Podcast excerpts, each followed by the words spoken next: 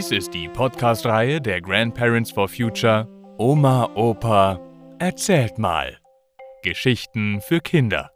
Jeden Freitag erscheint hier eine andere spannende neue Folge. Und jetzt viel Spaß beim Zuhören.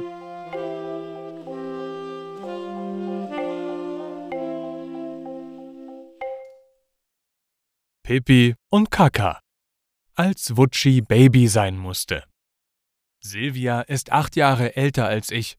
Also war sie zwölf und ich vier, als wir so schön Baby gespielt haben mit unserer Katze Wutschi und dem Kinderwagen unseres noch ganz neuen Brüderchens Fabian. Fabian durfte nicht mitspielen, der war klein und langweilig. Der schlief ja nur oder er brüllte. Wutschi musste unser Baby sein und in Fabians Kinderwegechen liegen. Das war noch so ein altes, korbartig geflochtenes. Aber Wutschi war überhaupt nicht glücklich mit ihrer Rolle. Wir haben ihr ein Babyjäckchen angezogen. Das Mützchen hat sie nicht aufbehalten wollen und sie wollte partout nicht im Kinderwagen liegen bleiben. Sie ist immer wieder rausgesprungen.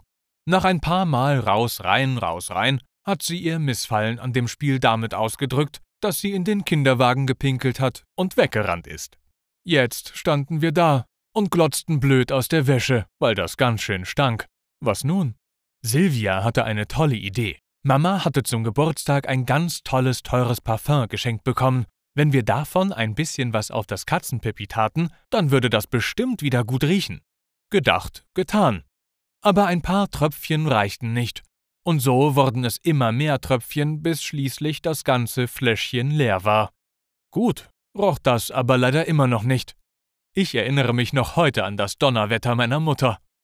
Man sollte sich immer genau überlegen, zu welchen Mitteln man greift, um einen Schaden wieder gut zu machen.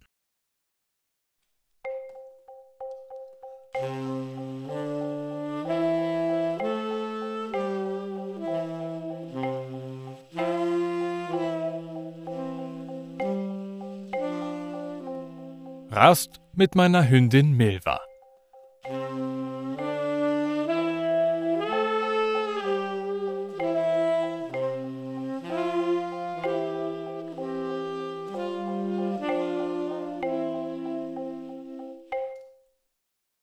Wir, Milva und ich, waren mitten im August, circa 36 Grad Außentemperatur, unterwegs zu unserem Feriendomizil in Ligurien. Da ich durstig war, fuhr ich auf einem Rastplatz ohne Tankstelle oder irgend so etwas heraus, um Wasser zu trinken und einen Fruchtriegel zu essen und um natürlich den Hund mal pinkeln oder auch mehr zu lassen. Also, ich trank, ich aß, Milva verkrümelte sich in die Büsche und machte, was sie machen wollte und sollte. Dann war ich fertig mit meiner kleinen Mahlzeit und rief und pfiff nach ihr. Was da kam, kam mir gar nicht bekannt vor. Ich hatte doch keinen braunen, sondern einen schwarzen Hund. Ja, deine Fantasie gibt dir die richtige Auskunft.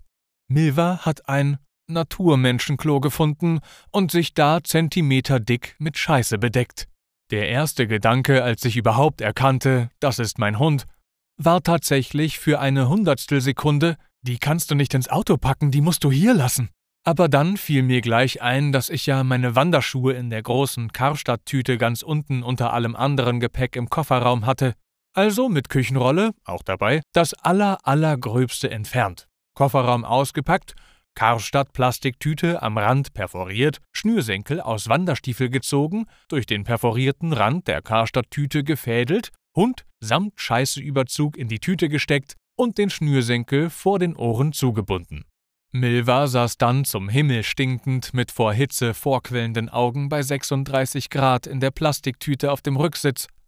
Ich hatte natürlich alles offen, was zu öffnen war, und kämpfte trotzdem mit Brechreiz. Die nächste Autobahnraststätte wurde angefahren. Wir waren ja gerade mal im Aostertal, und noch einmal 300 bis 400 Kilometer kann man ja mit einem derartig erbärmlich stinkenden Hund, den in der Tüte auch noch womöglich der Hitzeschlag trifft, nicht weiterfahren.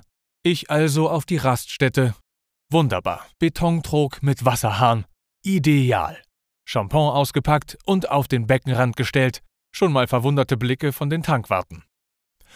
Hund in Plastiktüte aus dem Auto genommen und in den Betontrog gesetzt. Tja, da liefen die Italiener dann wild rum und riefen sich zu. Hey, kommt mal alle her, hier ist so eine verrückte Deutsche, die hat ihren Hund in der Plastiktüte. so viel Italienisch verstehe ich. Es bildete sich ein Ring von, ach, bestimmt 60 bis 80 schaulustigen Menschen um uns. Ich packte Milva aus der Plastiktüte aus. Und die allgemeine Erregung, ich glaube aber nicht, dass es Erregung wegen Tierquälerei war, sondern eher Erregung wegen der verrückten Deutschen, wich allgemeinem Gelächter. Milva hat trotz Verbrauchs einer ganzen Flasche Champagnes noch wochenlang gestunken.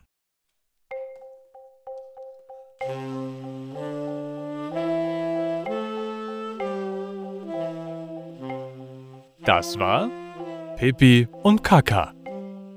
Gelesen von Matti Swieg. Vielen Dank fürs Zuhören und bis nächsten Freitag.